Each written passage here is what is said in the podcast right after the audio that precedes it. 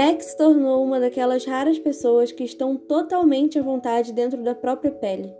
E eu também me sinto mais à vontade perto dele do que de qualquer outra pessoa. Cada vez que nos separamos, tenho a sensação de ter tido a melhor conversa da minha vida, mesmo que eu tenha falado mais. E, a respeito de Deus, Mac não é mais simplesmente amplo, ficou profundo, mas o mergulho custou caro.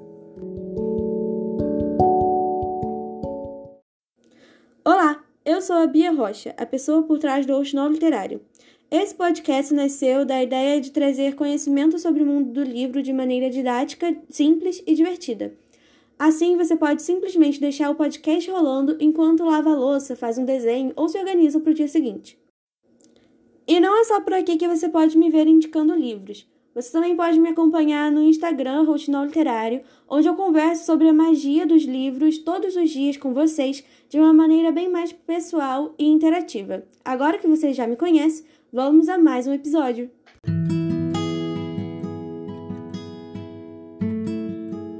Se você me acompanha lá pelo Instagram, provavelmente já tem uma ideia sobre qual livro vamos discutir essa semana. Não trouxe nada mais, nada menos que A Cabana, o livro de William Paul Young. Acho que esse é o livro mais atual que eu falo por aqui até agora, porque foi publicado em 2007. Ainda assim, é completamente válido trazer ele aqui, já que a proposta desse podcast é falar sobre livros que me impactaram tanto a ponto de sentir vontade de escrever pelo menos duas páginas inteirinhas sobre ele.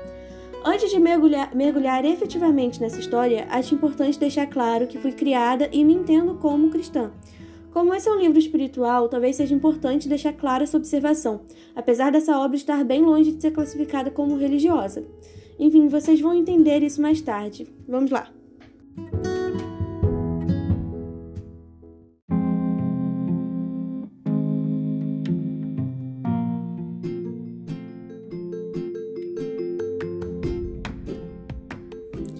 Nas primeiras páginas, temos um prefácio escrito por Willie, melhor amigo do protagonista Mac. Ele será o escritor fictício desse livro, e não confundam o escritor fictício com o, com o narrador. O narrador, nesse caso, é observador e totalmente alheio da história, ele não é nenhum personagem. É, mas o Willie vai apresentar é, como se fosse o William Paul Young, só que um personagem ali no meio, mas ele não se inclui na história como narrador personagem. Não sei se deu para entender, mas é mais ou menos esse o conceito de escritor fictício. Bem, é, Willie nos apresenta um pouco sobre o que era a vida de Mac antes e depois do que aconteceu a história, para nos situar da informação e de como essa história vai nos envolver. O Mac é o protagonista, como eu já disse, que é um homem religioso, tem uma família, é, tem uma família muito grande, aliás, mas como nenhuma história nasce de uma linearidade, de uma perfeição, algo extremamente terrível, cruel acontece a ele e a sua família. Durante um dia, um fim de semana, na verdade, com a família em um acampamento, a filha caçula Missy, que tinha aí entre os seus 5 e 6 anos, foi sequestrada por um assassino em série. A partir daí, vamos acompanhar Mac depois desse acontecimento, carregado de culpa e ódio por Deus, que não impediu que aquilo acontecesse com a sua filha.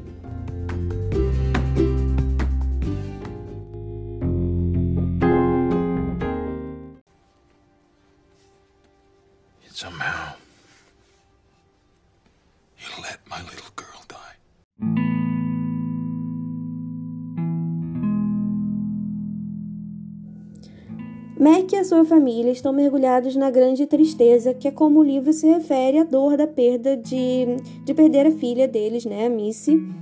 Quando Mac vai encontrar um bilhete na sua caixa de correio que diz exatamente: Mac, já faz um tempo, sentimos a sua falta. Estarei na cabana no fim de semana que vem, se você quiser me encontrar lá. Assinado Papai. Para vocês entenderem melhor, Papai é uma forma carinhosa que a esposa de Mac se refere a Deus. A partir desse bilhete, já podemos fazer observações importantes sobre a forma com que o autor enxerga e retrata Deus nesse livro. O bilhete foi escrito especialmente é, para o Mac, tanto é que ele assina, ele chama Mac pelo nome Mackenzie mostrando que há nele um valor que esse Deus valoriza a pessoa que Mac é, a pessoa, o indivíduo que ele é. Além disso, esse Deus não dá ordens a ele. Ele apenas avisou onde estaria e disse que poderiam se encontrar caso fosse da vontade de Mac. Não foi um Deus que impôs uma vontade a ele. Esse é o caminho que, que vai ser muito marcante no livro. O livro vai ficar toda hora nos lembrando disso. Tanto é que uma frase que mais marcou a história de Acabana, e o autor, inclusive, disse que essa frase foi muito importante para ele mesmo, é: Eu amo você especialmente, eu amo especialmente você. Ele diz essa frase para todo mundo e é muito bonito perceber como o autor trabalhou isso no seu livro. Esse também é um Deus que se importa com a liberdade e desejos de seus filhos. Afinal, não existiria amor de verdade se esse amor fosse imposto à pessoa. Esse também é um conceito muito importante que vai ser trabalhado no livro. Fato é que, por curiosidade, Mac vai em direção à cabana onde ocorreu o sequestro da sua filha, por isso que a cabana era um lugar muito triste para ele. É lá que ele vai passar um fim de semana com a Trindade: Deus, Jesus e Espírito Santo.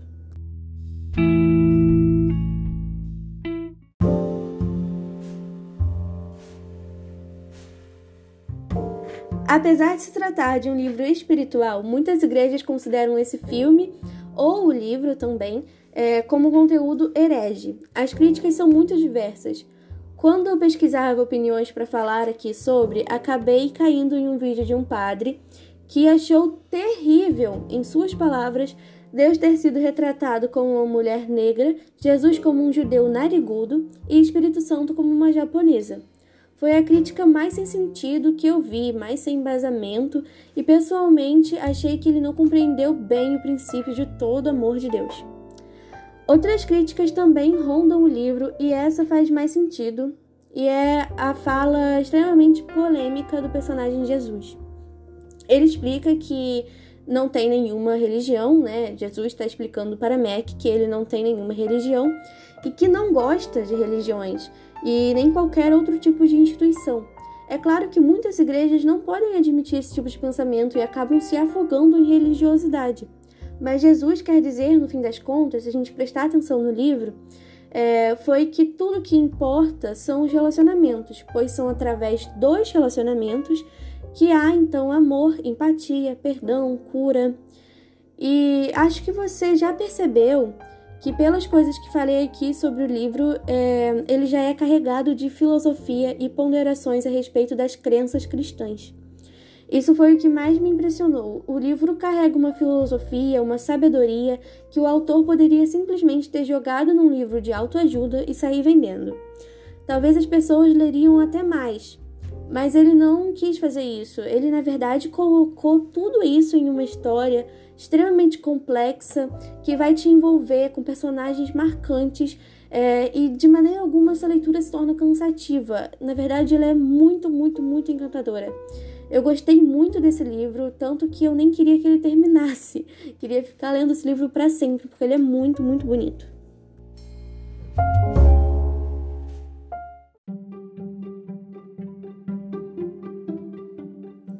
William Paul Young foi autor da Cabana e ele nasceu em uma família cristã com os pais missionários que faziam serviço, né, trabalhavam numa comunidade tribal em Papua Nova Guiné.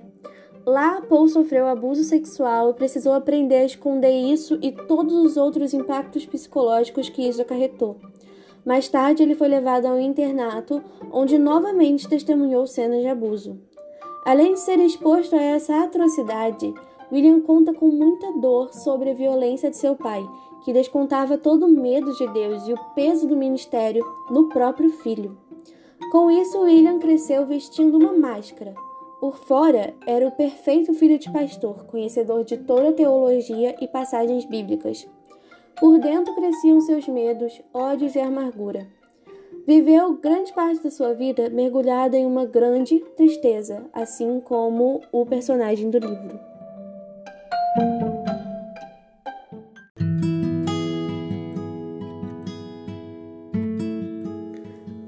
Gosta de dizer que todo o processo de cura vivido durante o fim de semana de Mac, do personagem de Acabana, corresponde a 11 anos de sua própria vida. A cura na vida real foi muito mais demorada. Young admite que ele é o Mackenzie, mas também é a Missy. A filha sequestrada e abusada retrata ele quando criança, e Mackenzie, o pai cheio de culpa, medo e tristeza, é ele quando adulto. Conheci isso a respeito de sua vida através de, do documentário A Cabana e seus Segredos. É muito interessante, tem várias coisas que aconteceram por trás desse livro que são ainda mais é, que enriquecem ainda mais a história de A Cabana e tá lá na Netflix, para quem tiver interesse. Pensei muito a respeito de três formas de usar a cabana na redação, mas acabei não encontrando nenhuma que eu gostasse o suficiente para trazer aqui para vocês, então acabei escolhendo apenas três aspectos do, do livro, três vezes, três momentos em que esse livro foi extremamente polêmico e chamaram muito a minha atenção. Eu espero que isso traga sua atenção também, porque, sinceramente, me impressionou muito.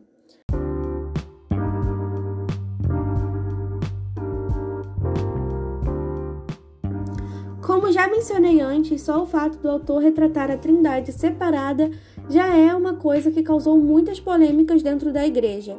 Mas se o autor persistir na leitura, isso será explicado. De acordo com os pensamentos de William Paul Young, precisa haver um Deus que é único e ao mesmo tempo são três, pois se não houvesse isso, não haveria um relacionamento, e sem relacionamento seria impossível existir amor. E é o amor que traz sentido a tudo.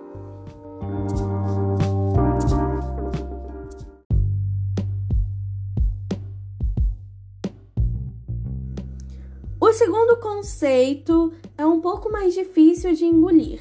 É, acho que na verdade é a coisa mais tensa do livro.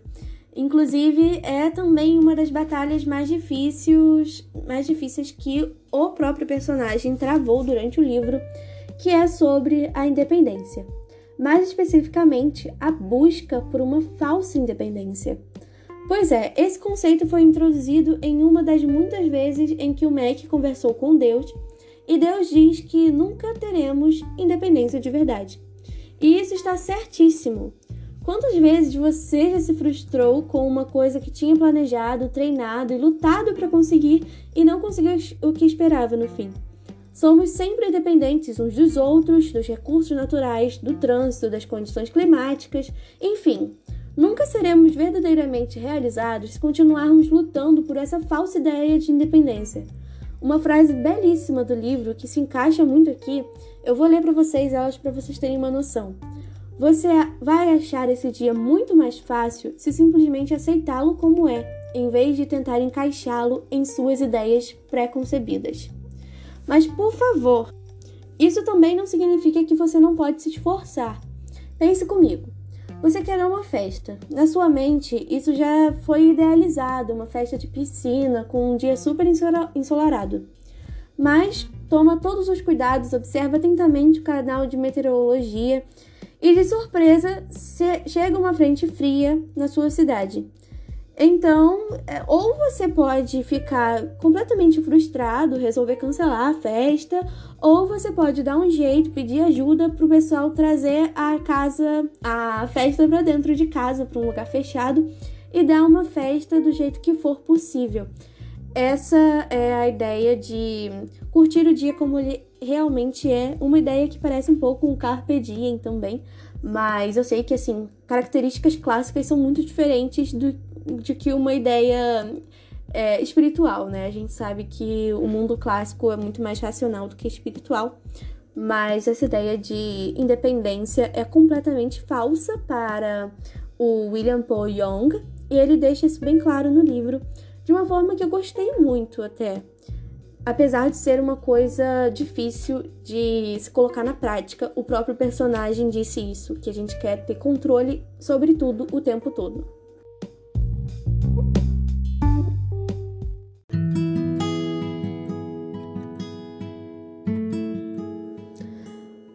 Terceiro ponto mais interessante, que talvez até vocês encontrem uma forma de usar isso na redação, eu não vejo nesse momento, mas vocês podem ver. E se vocês conseguirem encontrar uma forma de usar qualquer desses aspectos que eu falei aqui, ou de algum aspecto que eu não falei, se vocês conseguirem usar na redação, comenta aqui se você estiver vendo pelo YouTube, ou conversa comigo no Instagram, porque eu também vou adorar saber. Mas esse terceiro ponto é sobre a mulher na visão do personagem Jesus. A mulher deve se submeter ao marido? Sim. O marido deve se submeter à mulher? Sim. A definição dada para a palavra submissão nesse livro é amar e respeitar. Todos devemos estar submetidos uns aos outros. Mas o livro não para por aí ao falar da mulher. O livro chega a dizer que o mundo provavelmente seria um lugar mais feliz e gentil se as mulheres governassem. Mas, ainda assim, não estaria livre de corrupção, porque os humanos estão sempre vulneráveis a esse ponto. Outra coisa que Mac questionou foi por que Deus fez o homem antes da mulher é, isso de acordo com a passagem bíblica. A resposta dada em A Cabana foi simples porque se fosse contrário, o homem e a mulher não teriam uma relação de marido e esposa, mas sim de mãe e filho. E também é dessa forma que a mulher veio a partir do homem, da costela de Adão, para depois toda forma de vida, né, todo homem sair através de uma mulher. É, assim, a dependência desses dois seres são constantes entre si, porque a primeira mulher veio a partir de um homem e a partir daí todos os seres, homens e mulheres, vieram a partir de uma mulher. Depois de gravar esse áudio, eu acabei de ter uma ideia sobre essa coisa de corrupção no poder dita pelo personagem Jesus aqui, sobre todos os humanos serem é, estarem submetidos a esse, essa coisa de corrupção. E eu lembrei de, do Maquiavel, né, o, o filósofo contratualista, ele diz que o poder cheira, tem um cheiro gostoso. e esse poder pode atrair todo mundo e estar sempre a essa coisa de corrupção.